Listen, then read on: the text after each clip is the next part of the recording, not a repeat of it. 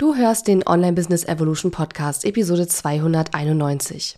In dieser Episode bespreche ich die Marktveränderungen, über die ich in der vorletzten Episode gesprochen habe und vor allen Dingen, was du jetzt tun solltest und wie du dich darauf einstellen kannst. Und das ist heute Teil 2 von 2. Herzlich willkommen zu Online Business Evolution. Mein Name ist Katharina Lewald. Ich habe mein Online-Business im November 2014 gestartet und nach über 2 Millionen Euro Umsatz und vielen Ups und Downs auf meinem Weg kann ich dir einiges darüber erzählen, wie Online-Business heute funktioniert. In dieser Show lernst du, wie du dein Business so aufstellst, dass es sich leicht und frei anfühlt und deiner Persönlichkeit, deinen Werten und deinen Stärken entspricht. Mit meiner besonderen Mischung aus Strategie und bodenständigen Mindset-Tipps zeige ich dir außerdem, wie du dein Business nach deinen ganz eigenen Vorstellungen gestaltest und dadurch finanziell noch erfolgreicher wirst. Und jetzt, lass uns starten.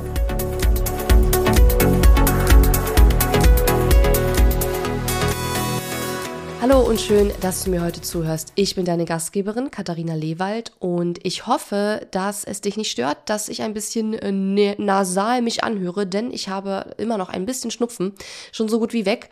Aber ich weiß nicht, ob du das kennst, aber seit der Pandemie, ähm, ich muss nur einmal im Flugzeug sitzen oder einmal in der Bahn sitzen und ich habe sofort so einen kleinen Infekt. Also es ist jetzt dann nicht doll schlimm und es knockt mich dann auch nicht aus oder so. Ich kann auch trotzdem arbeiten und es geht trotzdem mir ganz gut, wobei es mir mir am letzten Wochenende, vorletzten Wochenende nicht so gut gegen den einen Tag, aber danach war es dann auch schon wieder besser.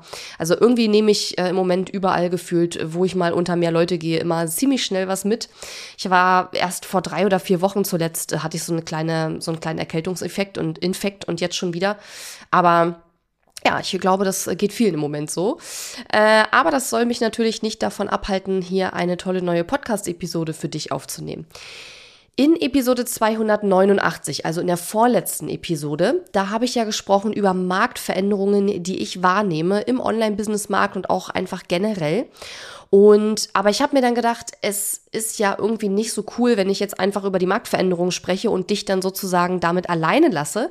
Und deswegen habe ich mir ähm, überlegt, dass ich auch noch mal eine Episode aufnehmen möchte zum Thema, wie gehe ich denn jetzt mit diesen Marktveränderungen um? Ja, wir haben gesprochen über steigende Ads-Kosten. Wir haben darüber gesprochen, dass die KundInnen ähm, skeptischer geworden sind, aber auch smarter geworden sind, wenn es um digitale Produkte geht. Unter anderem, ja. Ähm, wir haben darüber gesprochen, ja, wie wichtig es einfach auch ist, sich auch abzuheben von Wettbewerbern, Mitbewerbern, wie auch generell der Wettbewerb gestiegen ist, wie es einfach in vielen Bereichen oder fast allen Bereichen mittlerweile inzwischen einfach viel mehr Angebot gibt und ja, wie man dagegen ankommen kann, in Anführungszeichen.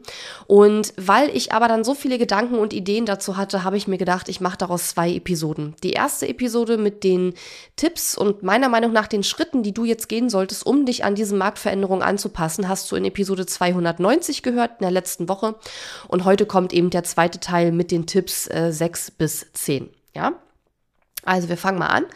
Der erste Tipp, also oder der sechste Tipp besser gesagt, ähm, ist der Tipp, dass ich sage, ich glaube, es läuft darauf hinaus, lieber wenige richtig gute Produkte zu machen, als viele, die so lala sind. Ja, das ist jetzt schon immer meine Einstellung gewesen. Also ich bin jemand, ich versuche auch ähm, mein Business so wenig komplex wie möglich zu halten, mm, weil je komplexer das Business ist, desto schwerer ist es auch Leute einzuarbeiten und desto schwerer ist es auch für meinen Kopf da irgendwie noch mitzukommen und alles zu organisieren und so weiter. Und ich war schon immer der Meinung, wenige richtig gute Produkte ist viel besser als viele mittelprächtige. Ich glaube aber, dass es bei den Marktveränderungen, die ich aktuell sehe, immer mehr auch tatsächlich in diese Richtung geht. Einfach weil die Leute da draußen haben ja eh schon ein Riesenangebot. Ne? Ich habe ja gesagt, ich sehe das einfach, dass es mittlerweile viel, viel mehr Angebot gibt als vor neun Jahren, als ich angefangen habe mit meinem Online-Business. Diese Episoden sollen ja auch so ein bisschen so ein Rückblick sein. Wie war das, als ich damals 2014 gestartet bin und verglichen mit heute, fast zehn Jahre später? Und ähm, wenn die KundInnen schon die Wahl haben zwischen unglaublich vielen Anbietern, wenn sie etwas kaufen möchten, irgendeinen Kurs oder irgendein Programm zur persönlichen Weiterentwicklung oder Weiterbildung oder für Business Coaching, was auch immer, dann ist es halt schwierig, wenn die dich dann entdecken und dann innerhalb deines Produktportfolios auch noch so eine riesengroße Auswahl haben, dass sie sich nachher am Ende gar nicht entscheiden können oder einfach verwirrt sind aufgrund der vielen Angebote, die du hast, ja? Das heißt, man sagt ja auch immer, ein verwirrter Geist kauft nicht. Ja, wenn ich also verwirrt bin und du hast irgendwie zehn verschiedene Angebote und auf mich wirkt es so, als wäre das alles irgendwie sehr ähnlich. Ja, auch wenn es nicht ähnlich wirkt, aber das ist einfach zu viel. Das ist too much. Da wissen die Leute einfach nachher nicht mehr, wo sie sich einordnen sollen. Und wenn du gut verkaufen möchtest, dann gehören viele Dinge dazu, aber ein Fakt, der hilft auf jeden Fall mehr zu verkaufen ist, wenn du wenige richtig gute Angebote hast und wenn der Kunde oder die Kundin sich sofort einschätzen kann, welches deiner Angebote für die Person passt, ja? Ich möchte, wenn ich auf deine Website gehe und mir deine Angebote anschaue, nicht zehn Angebote haben, die alle zu mir passen und die gefühlt alle irgendwie das gleiche sind und ich möchte auch nicht lange rätseln, ich möchte auch nicht unbedingt, wenn sich's vermeiden lässt, jetzt noch ein Gespräch mit dir buchen buchen oder dir eine E-Mail schreiben müssen, um rauszufinden, welches Angebot passt jetzt eigentlich für mich von deinen Angeboten, sondern ich möchte das am liebsten innerhalb weniger Sekunden sofort checken, ja? Und je weniger Zeit der Kunde oder die Kundin damit verbringen muss, deine Produkte und deine Angebote zu sichten und zu gucken, was davon passt überhaupt zu mir, desto mehr Zeit kann er sich mit dem Angebot, das zu ihm passt oder zu ihr passt, beschäftigen und kann gucken, ähm, will ich das wirklich kaufen und passt das wirklich richtig, richtig gut zu mir und desto eher kann er auch, hat er, desto mehr Zeit hat er auch, oder sie, um deinen Content zu konsumieren, der sich um dieses Angebot dreht und um sich dann einzuschätzen, ähm, ob er das mit dir machen möchte, bei dir buchen möchte oder nicht, ja. Und ähm, das persönlich finde ich immer ganz, ganz wichtig, weil mir ist es wichtig, dass die KundInnen, die zu uns kommen, die zu mir kommen, dass die auch wirklich passen, dass die auch wirklich überzeugt sind von unserem Angebot, dass die richtig Bock haben, mit uns irgendwie was Tolles zu gestalten, Business- und Strategieberatung äh, in dem Fall und Business-Aufbau, Coaching und so weiter. Ähm, und wir nehmen auch nicht jeden. Also wir, wir haben ja für Start with Eats zum Beispiel so ein Bewerbungsverfahren und da schauen wir auf jeden Fall auch immer uns an, was hat die Person überhaupt für ein Business und wenn wir das nicht verstehen, was die Person macht oder wenn wir selber sagen so, das ist etwas, was irgendwie in irgendeiner Form gegen unsere Werte verstößt, dann lehnen wir die Leute auch ab und sagen, du, das passt für uns irgendwie nicht, ja. Ähm, und das kann ich dir auch nur empfehlen. Aber dafür ist es natürlich wichtig, dass die äh, Menschen da draußen sich einschätzen können, was, welches Angebot für sie von deinen Angeboten passt. Und deswegen finde ich, es ist definitiv sinnvoller, wenige richtig gute Produkte zu machen als viele mittelprächtige. Davon mal abgesehen, dass es für die Kundinnen viel einfacher ist, sich zu entscheiden, wenn du jetzt nicht zehn, sondern vielleicht nur drei Angebote hast, die dann aber richtig gut sind, ist es ja für dich und für dein Hirn und für die Komplexität deines Business auch viel, viel besser, weil es, du brauchst ja dann wieder für jedes Angebot wieder eine eigene Marketingstrategie. Du brauchst für jedes Angebot wieder, äh, ja, vielleicht ein eigenes Launch-System oder ja, eine eigene Verkaufsart, wie du das Produkt verkaufst, je nachdem. Ja, also ähm, man verkauft Coaching-Pakete eben nicht über Launch, die verkauft man dann normalerweise anders, ne? Über Erstgespräche zum Beispiel. Und das sind alles Dinge, die man mit bedenken muss. Und je mehr Angebote du da rausgibst, desto mehr Marketing musst du machen, weil jedes Angebot an sich in der Regel äh, auch irgendeine Art von Marketing benötigt und du machst dir das Leben dadurch ja auch schwerer selber, ja. Und deswegen kann ich natürlich auf der einen Seite diese ähm, verstehen, warum viele Selbstständige und UnternehmerInnen das machen, dass sie so viele Angebote raushauen, weil man natürlich denkt, okay, je mehr Angebote ich habe, desto mehr KundInnen kann ich damit ansprechen. Aber oft ist das Gegenteil der Fall. Die Leute sind eher verwirrt und buchen dann gar nichts. Und das ist natürlich auch dann nicht so schön. Ja. Deswegen meine Empfehlung, lieber wenige richtig gute Produkte machen, vielleicht zwei bis vier richtig gute Produkte ähm, und richtig gute Angebote, und nicht irgendwie 20 oder 10, die so lala sind. Ja, und ich empfehle ja auch immer wieder, dass ihr eure Angebote wirklich auch immer wieder verbessert und optimiert und nicht raushaut und dann bleibt es immer so. Und die meisten von euch tun das auch. Also die meisten Leute in meiner Community tun das, die meisten meiner Kundinnen tun das oder eigentlich alle, weil wir das natürlich auch so unterrichten und so ähm, ja, so, so ähm, lehren quasi. Aber ähm, man darf auch nicht ins andere Extrem verfallen und dann nur ständig an den Produkten rumoptimieren und seine Verkaufsaktivitäten vergessen. Ne? Aber das ist auf jeden Fall ein, finde ich, ganz wichtiger Punkt. Okay, dann äh, Empfehlung Nummer sieben beziehungsweise zwei, ähm, wie du mit den aktuellen Marktveränderungen umgehen kannst. Meine Empfehlung, arbeite weniger mit Freebies und mehr mit Mini-Produkten. Als ich 2014 mit meinem Online-Business gestartet bin, da war das so Freebies, das war noch, ich würde fast sagen, relativ unbekannt. Natürlich gab es viele Leute, die Freebies angeboten haben, aber viele meiner KundInnen, als ich auch damals angefangen habe, E-Mail-Marketing zu unterrichten, ähm, die wussten gar nicht, was ein Freebie ist, wofür man das braucht, was das bringt und so weiter und so weiter. Und mittlerweile würde ich sagen, hat sich das verändert. Die meisten Leute wissen nicht nur, was Freebies sind, sondern es gibt immer mehr Leute, die sich ähm, wahllos einfach für irgendwelche Freebies eintragen und häufig dann auch irgendwelche Schrott-E-Mail-Adressen verwenden, wo sie sich nur das Freebie runterladen und dann nie mehr reingucken.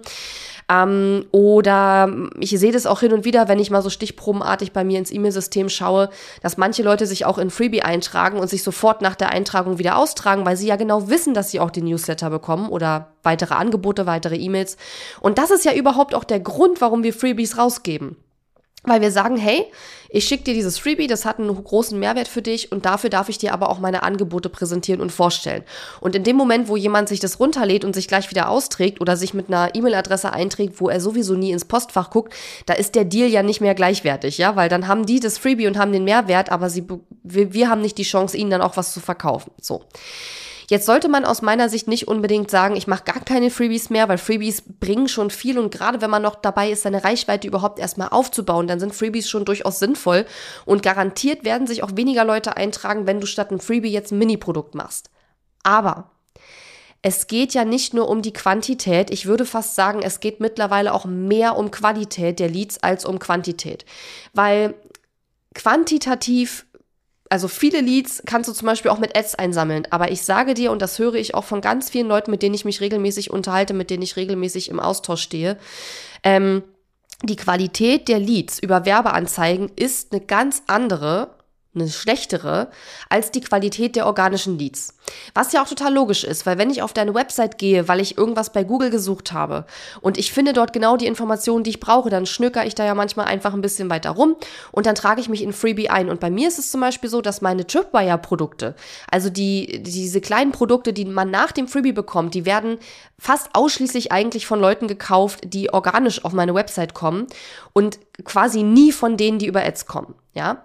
Und bei den Ads sind auch ganz oft Leute dabei, die sich eben mit irgendwelchen Schrotti-E-Mail-Adressen eintragen oder die sich gleich wieder austragen. Ja. Also ich habe da schon ein paar Checks gemacht und habe das überprüft und man kann da schon einen großen Unterschied erkennen. So. Das heißt, ähm, was du möchtest, ist, du willst am besten hat man natürlich Quantität und Qualität, also man hat am besten Qualität und dann auch noch davon viel. Aber in der Regel, ähm, ja, ist es ja so, dass man nicht beides gleichermaßen hat. Ja, man hat immer entweder eher die Quantität oder die Qualität und man möchte sich natürlich annähern, dass man beides hat. Wenn du sozusagen dich entscheiden musst, in Anführungszeichen, dann würde ich immer die Qualität vor die Quantität stellen. Und ich kenne auch mittlerweile etliche Leute, die regelmäßig ihre E-Mail-Listen aus, ähm, äh, also aus, wie sagt man, misten und dann wirklich auch Leute, die schon seit Ewigkeiten keine einzige E-Mail mehr geöffnet äh, oder geklickt haben, auch wirklich rausschmeißen. Und letzten Endes zahlen wir ja für diese Leute auch, ne, weil die meisten E-Mail-Systeme kosten ja basierend auf der Anzahl der E-Mail-AbonnentInnen, die drin sind. Und wenn du dann 10.000 Leute hast, aber nur zwei davon lesen regelmäßig deine E-Mails, du zahlst ja trotzdem für die 10.000, ja. Auch nochmal so ein Punkt. Also, mit Mini-Produkten hast du einfach die Chance, in Anführungszeichen die Spreu vom Weizen zu trennen und direkt zu gucken, okay, ähm, wer von den Leuten ist bereit, auch für so ein richtig cooles kleines Produkt, so ein Mini-Produkt eben auch ein bisschen Geld zu bezahlen. Also ich rede hier von, keine Ahnung, 7 Euro, zwischen, vielleicht zwischen 1 und 20 Euro. Also einem und 20 Euro. Wobei ich keine Mini-Produkte bis jetzt gesehen habe für 1 Euro, weil, ja, macht wahrscheinlich nicht so viel Sinn. Aber so 7 Euro, 8 Euro, 9 Euro so als Mini-Produkt anstatt jetzt Freebie für 0 Euro, kann man durchaus mal überlegen und kann man testen. Und wenn du das nicht machen willst oder schon probiert hast und es hat nicht funktioniert, dann mach Tripwire-Produkte. Tripwire-Produkte, ähm, Tripwire heißt ja Stolpe, Stolperdraht. Und das sind im Grunde kleine Produkte, die du direkt nach dem Freebie anbietest, ja. In meinen Programmen zeige ich meinen Kundinnen auch, äh, wie ich das mache. Bei mir funktioniert es ziemlich gut. Es muss man da ein paar Sachen beachten und ein paar Tricks irgendwie an, Tricks anwenden. Klingt jetzt irgendwie voll schlimm, aber ist gar nicht so gemeint, sondern ähm, da gibt's einfach ein paar ja, verkaufspsychologische Aspekte, die man da beachten kann. Und wenn man das tut, dann funktioniert es auch einfach besser. Und ähm, das funktioniert bei mir ganz gut und auch bei meinen Kundinnen ganz gut. Und das ist nochmal sozusagen die zweite Variante. Also entweder von vornherein anstatt einem Freebie ein Mini-Produkt anzubieten und zu sagen, okay, das kostet jetzt eben 7 Euro, 8 Euro, 9 Euro so in dem Dreh.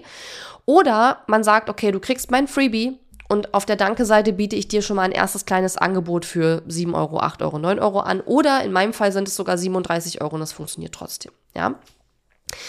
Und das finde ich einen ganz, ganz wichtigen Aspekt, denn wenn die Leute immer smarter in Anführungszeichen werden und wissen, okay, ich trage mich da ein, aber dann kriege ich auch die Newsletter und eigentlich will ich ja nur das kostenlose Zeug, dann ähm, ja, ist es natürlich ein Lied, der sozusagen nichts wert ist, weil wenn die Person gar kein Interesse an deinen Kauf, äh, deinen kostenpflichtigen Angeboten hat, dann ja, ist die auf deiner E-Mail-Liste drauf und im besten Fall empfiehlt sie dich weiter, auch wenn sie nichts kauft, aber es gibt natürlich auch viele, die dann drauf sind, aber nie die E-Mails lesen und für die wir trotzdem bezahlen müssen.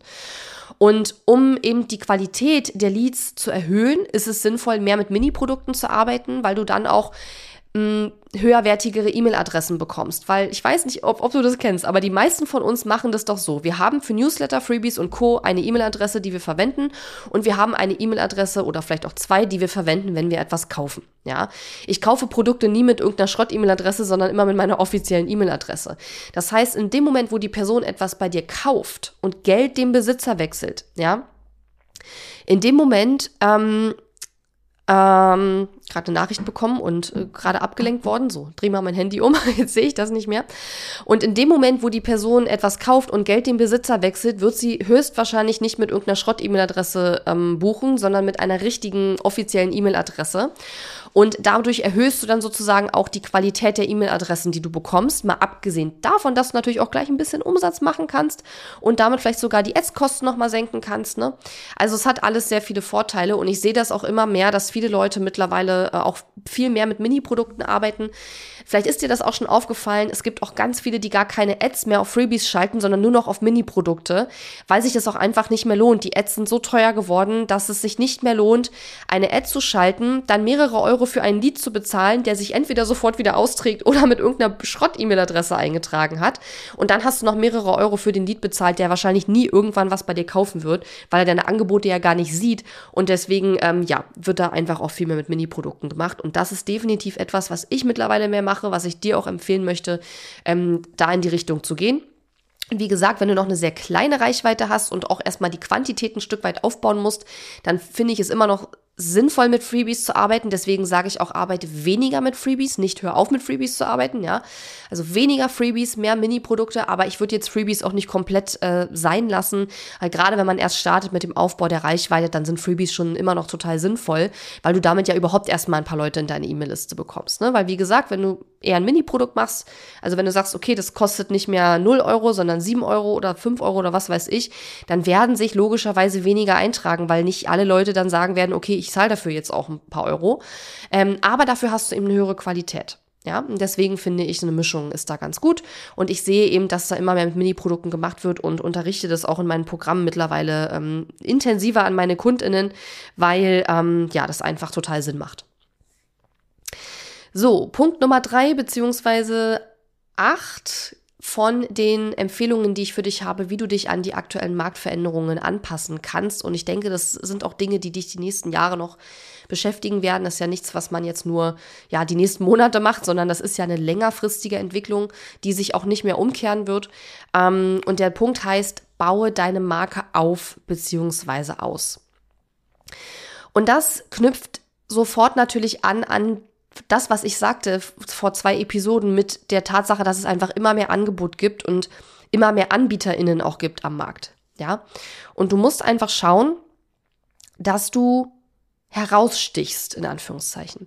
Und die ganzen introvertierten HörerInnen, die werden jetzt äh, ja mir gleich aufs Dach steigen und sagen, oh mein Gott, das ist ja genau das, was ich total ätzend finde, so rauszustechen und aufzufallen und so laut zu sein und so weiter. Ich glaube aber, dass man das nicht unbedingt muss. Also ich glaube, es gibt verschiedene Arten herauszustechen. Man kann zum Beispiel herausstechen, indem man besonders unterhaltsam ist.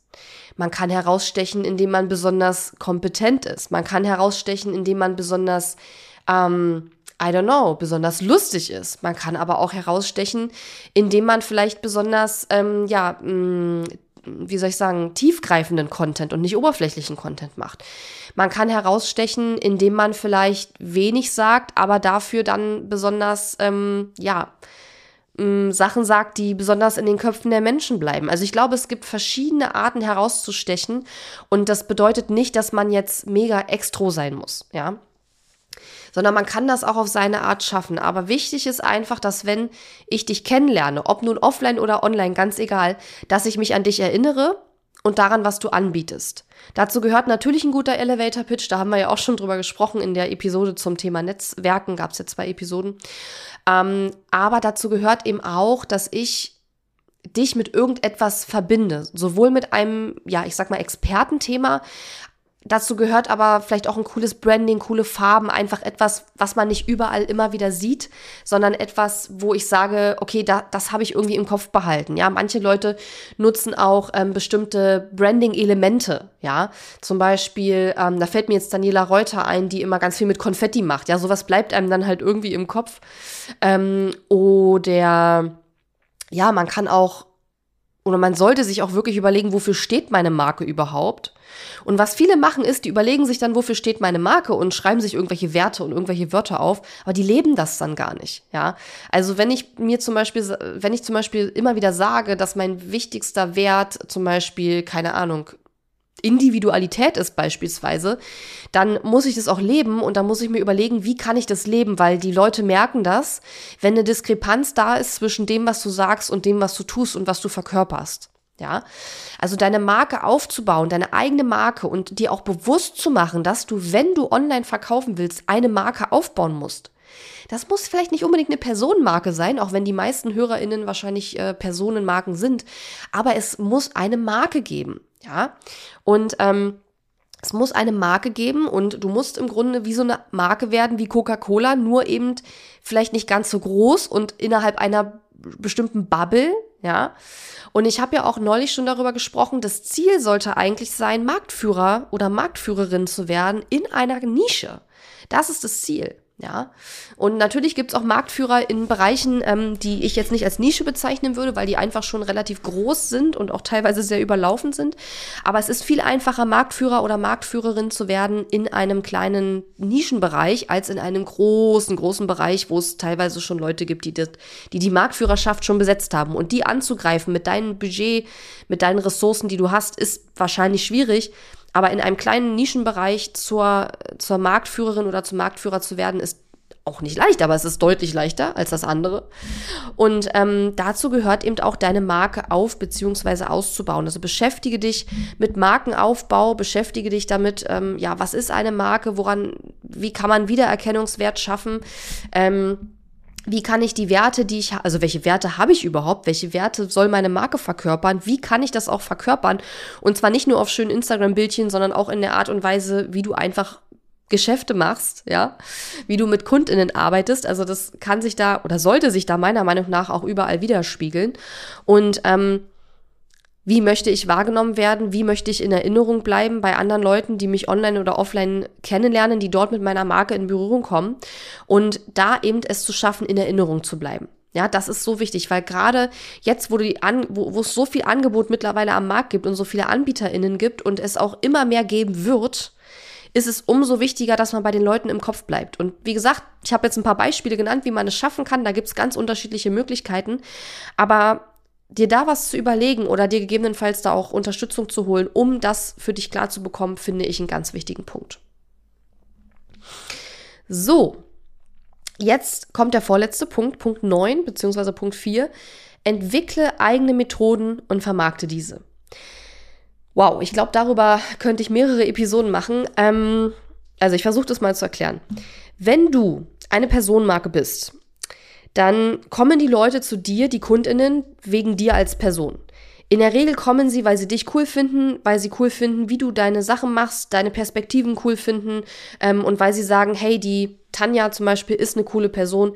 Ähm, wenn ich Yoga machen möchte, gehe ich zu der. Ich denke gerade an eine Kundin von mir, die Tanja länger, ähm, die ein Yoga-Studio in Zürich hat. Und das ist dann eine Personenmarke. Das, die, also das hat Personenmarke aufbauen hat super viele Vorteile.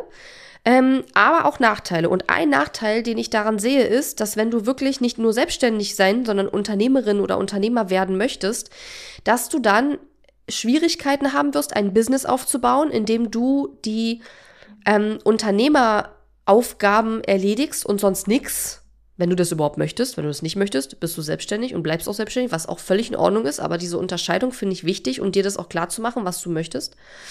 Ähm, und wenn du das möchtest, also Unternehmeraufgaben wahrnehmen möchtest und irgendwann vielleicht auch in deinem Business selber weniger machen möchtest, dann ist es einfach wichtig, dass die Leute, die da kommen, nicht erwarten, dass du mit ihnen arbeitest und dass du alles mit ihnen machst, ja?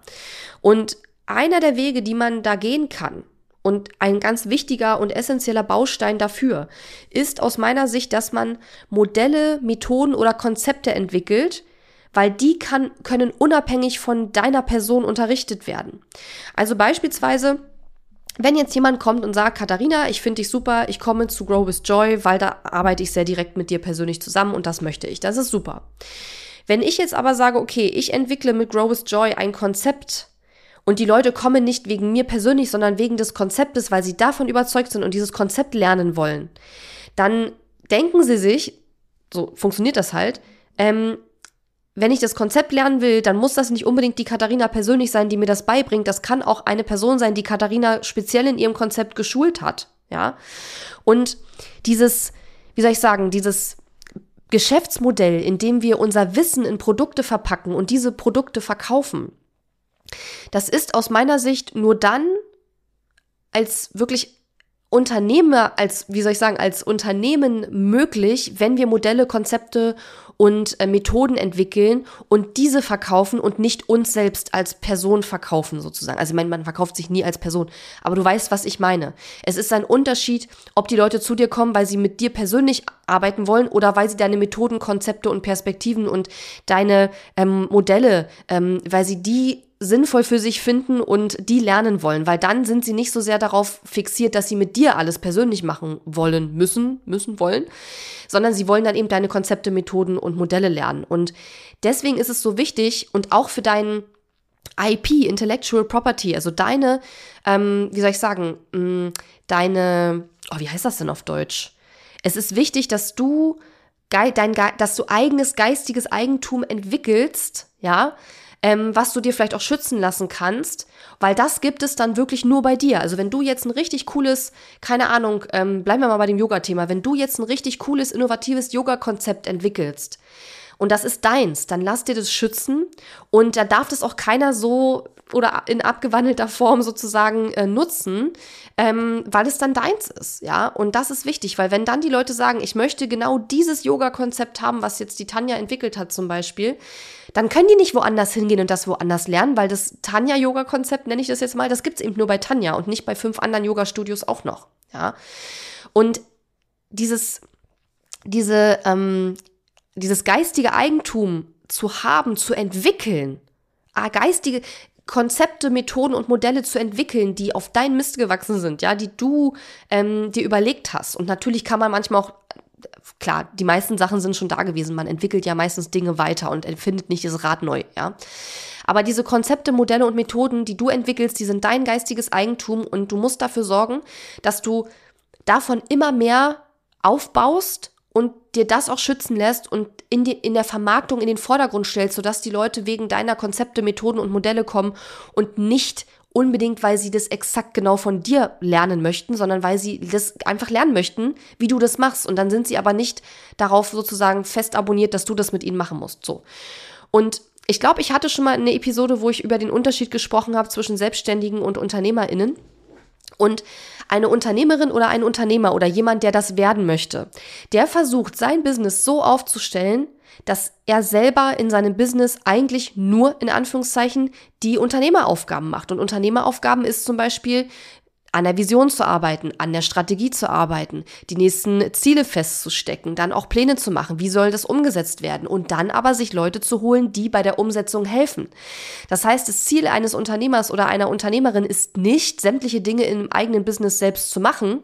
Und ich behaupte mal, dass das Ziel einer Unternehmerin oder eines Unternehmers im Online-Business, wo wir unser Wissen verkaufen, immer auch ist, dass sie ihr Wissen irgendwann nicht mehr persönlich weitergeben müssen. Weil in dem Moment, wo ich das immer alles selber persönlich mache, bin ich selbstständig, weil das dann, dann erledige ich ähm, Fachkraftaufgaben, ja, und keine Unternehmeraufgaben, ja. Und natürlich ist es auch fein, eine Mischung zu machen, ja, und zu sagen, okay, ich setze, ich baue mein Business so auf, dass ich ähm, zwar schon noch mit Kunden zusammenarbeite, ist auch ganz wichtig, weil wir wollen ja auch ähm, äh, mit den Kunden in Verbindung bleiben, weil das ist einfach auch wichtig für die weitere Strategieentwicklung und die weitere ähm, Produktentwicklung und so weiter. Und uns macht es Spaß. Das heißt natürlich, ich sage jetzt nicht, hör auf mit deinen Kunden zu arbeiten, aber ich sage, wenn du Unternehmerin oder Unternehmer werden möchtest, dann sollte das ein vorrangiger Gedanke in deinem Kopf sein, dein Business so aufzustellen, dass du nicht alle Aufgaben selber machen musst und dass die Kundinnen auch nicht unbedingt kommen, weil sie mit dir persönlich arbeiten wollen. Und dazu gehört eben auch eigene Methoden zu entwickeln und diese zu vermarkten und in der Vermarktung diese in den Vordergrund zu stellen. Ja. Und das hilft natürlich auch gegen die Tatsache, dass wir immer mehr Wettbewerb haben. Weil, wie gesagt, deine eigenen Methoden, Modelle und Konzepte, die du entwickelt hast und dir vielleicht sogar schützen lässt, die gibt es dann wirklich nur bei dir und nicht woanders. Und das ist, das sollte ein Ziel sein.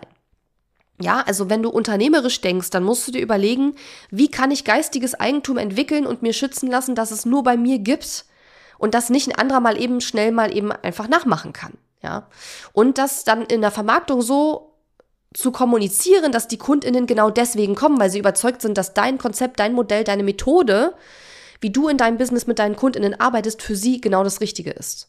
Ja. Ich merke schon, ich werde da wahrscheinlich noch mal weitere Episoden machen zu dem Thema, weil das ist echt komplex. Aber es geht ja in dieser und ging in der letzten Episode ja vor allen Dingen erstmal darum, dir Ideen und Gedanken an die Hand zu geben und meine Empfehlung an die Hand zu geben, ähm, ja, wie du aus meiner Sicht mit den aktuellen Marktveränderungen umgehen sollst. Natürlich sind das auch alles Dinge, die ich selber auch mache, die ich selber auch schon umgesetzt habe, auch schon länger umgesetzt habe zum Teil. Ähm, und äh, ja, aber vielleicht spreche ich darüber nochmal in weiteren Episoden.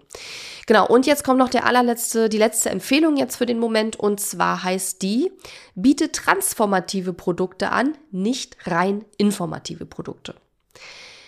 In Episode 289, in der ich über die Marktveränderung gesprochen habe, da habe ich unter anderem gesagt, dass ich eine Entwicklung sehe, bei der die Kundinnen mittlerweile so viele digitale Produkte gekauft haben und viele waren vielleicht nicht das, was sie sich gewünscht haben.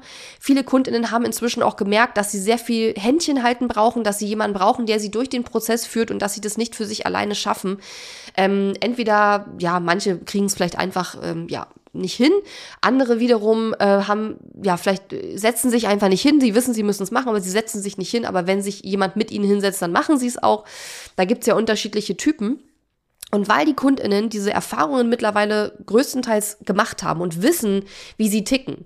Manche wissen, ich kaufe keine Selbstlenkhose mehr, weil die, die mache ich sowieso nicht. Ja, manche Leute ticken so. Und die wissen das schon mittlerweile von 2014, also als ich angefangen habe. Da wussten die Leute das noch nicht. Da hat man einfach was gekauft und hat probiert und hat dann irgendwann festgestellt, so, hm, okay, war vielleicht jetzt doch nicht so geil. Mittlerweile wissen die Leute das. Die Leute wissen inzwischen, die meisten Leute wissen inzwischen, mit welcher Art von Programmen und Produkten sie gut klarkommen. Und sie wissen inzwischen, sie haben auch größtenteils schon schlechte Erfahrungen mittlerweile gemacht mit Produkten, die vielleicht qualitativ nicht das waren, was sie versprochen haben zu sein. Und ich beobachte das ganz stark in den letzten äh, Jahren, dass die Kundinnen viel mehr kommen, weil sie sich eine Prozessbegleitung wünschen und nicht, weil sie auf der Suche nach Informationen sind. Informationen finde ich online sowieso immer mehr kostenlos, auch damals schon, jetzt natürlich noch viel mehr und jetzt durch KI wird es auch noch, noch mal viel mehr werden. Das heißt, der Trend geht dahin, dass die Leute nicht mehr nach, also die suchen schon nach Informationen, aber dann können sie Google fragen oder wie auch immer. Und wenn die jetzt zu einem Business Coach, einem Yoga Coach oder einem Ernährungsberater oder Beraterin gehen, dann wollen die nicht jemanden, der, um bei dem Ernährungsberatungsbeispiel zu bleiben, die wollen nicht jemanden, der ihnen sagt, was sie essen sollen.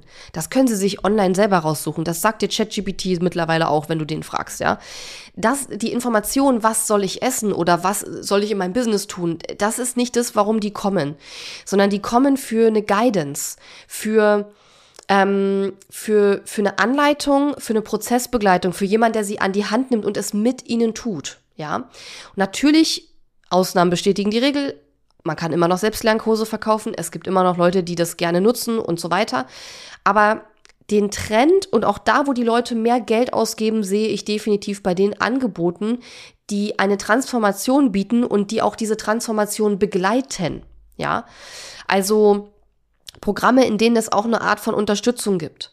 Und wie das aussehen kann, ist wieder ganz unterschiedlich. Wenn du zu viele Calls in deinem Programm hast, dann buchen die Leute wieder nicht, weil es ihnen dann wieder zu viel ist und sie das zeitlich gar nicht hinkriegen. Also ich glaube, da muss man viele Punkte beachten. Aber der Trend geht aus meiner Beobachtung heraus und auch ja, ich sehe das auch in meinem eigenen Business, wirklich dahin, dass die Kundinnen sich Produkte und Angebote und Programme mittlerweile wünschen, wo sie nicht alleine gelassen werden und wo sie nicht mit 150 anderen Leuten in irgendeinem Kurs sind und das Gefühl haben, ich bin hier nur eine Nummer und kein Mensch weiß, was ich eigentlich mache, hier von den Anbietern, die das Angebot verkauft haben, ja.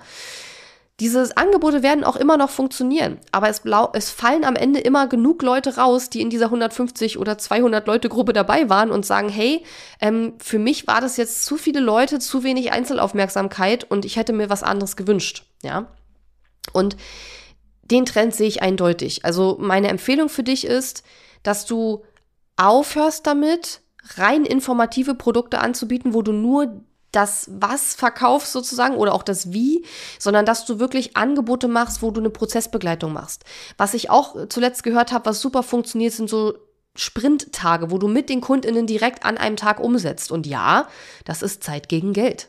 Ja, das ist keine, das ist nicht, also so, so ein Sprinttag ist nicht skalierbar so wirklich, ja, weil der Kunde kauft diesen Tag und du musst diesen Tag dann auch mit dem Kunden machen oder der Kundin, ja. Also das ist natürlich nicht skalierbar. Trotzdem glaube ich, dass auch ähm, transformative Produkte skalierbar sein können. Da kommen wir dann wieder an den Punkt, wo ich eben schon gesagt habe, wenn du unternehmerisch arbeiten möchtest, wenn du Unternehmerin, Unternehmer werden möchtest, dann musst du dir die Frage stellen, wie schaffe ich es, dass das, was ich verkaufen möchte, auch von anderen Leuten in meinem Business an die Kunden verkauft und auch vermittelt werden kann und nicht nur durch mich persönlich. Ja, und da kommt dann wieder das ins Spiel, dass man sagt, überleg dir Konzepte, Programme, ähm, Konzepte, Methoden und Modelle, die dein geistiges Eigentum sind und die dürfen nicht zu kompliziert sein, weil dann kannst du es auch nicht mehr abgeben, dass es unterrichtet wird. Das muss ja auch jemand anders noch verstehen, der es dann für dich an deine Kundinnen weitergibt. Ähm, aber auch transformative Programme und Angebote können skalierbar sein, aber nur dann, wenn wir es auch dann schaffen, unser ein Konzept oder ein, ein, ein, äh, eine Methode zu entwickeln, die dann jemand anders für uns an unsere Kundinnen weitergeben kann. Also mit anderen Worten, du brauchst dann Leute, die mit deinen Kundinnen in dein Programm arbeiten, wenn die skalierbar sein sollen. Weil wenn du das alles selber machst, deine Zeit ist ja begrenzt und irgendwann kommst du an einen Punkt, wo du nicht noch mehr Kundinnen in ein Programm aufnehmen kannst, weil du das einfach zeitlich nicht mehr schaffst, dann auch noch deine anderen Pflichten zu erfüllen und deine anderen Aufgaben zu erfüllen, die du ja auch machen möchtest, ja.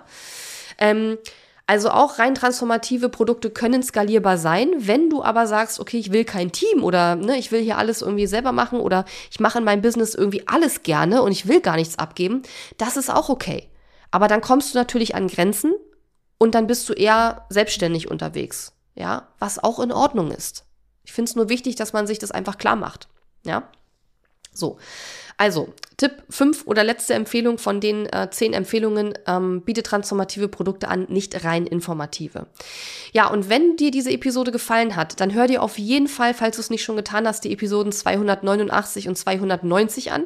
Denn ich habe ja heute nur fünf Empfehlungen, Empfehlungen geteilt, wie du aus meiner Sicht mit den aktuellen Marktveränderungen umgehen solltest. Es wird zu diesen Punkten ja, die ersten fünf Punkte habe ich in der Episode letzte Woche ähm, geteilt. Das waren jetzt die Punkte sechs bis zehn heute in der Episode.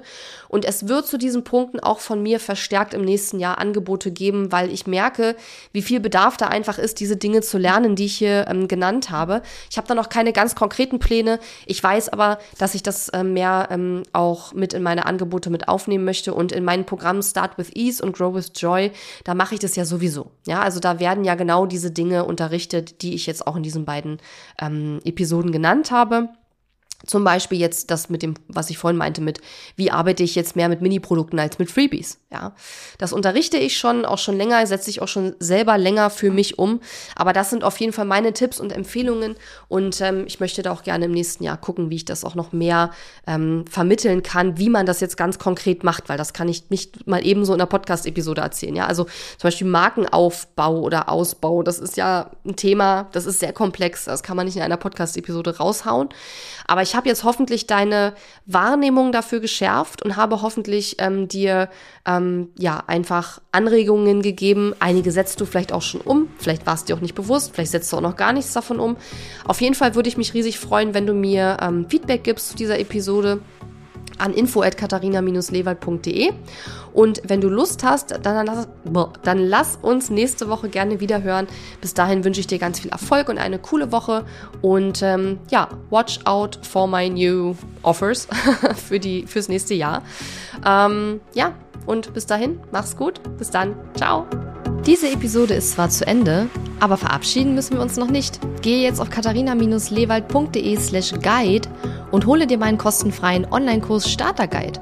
Außerdem findest du auf katharina-lewald.de viele weitere hilfreiche Ressourcen für dein Online-Business und auch die Möglichkeit, dich für mein Programm Launch Magie zu bewerben.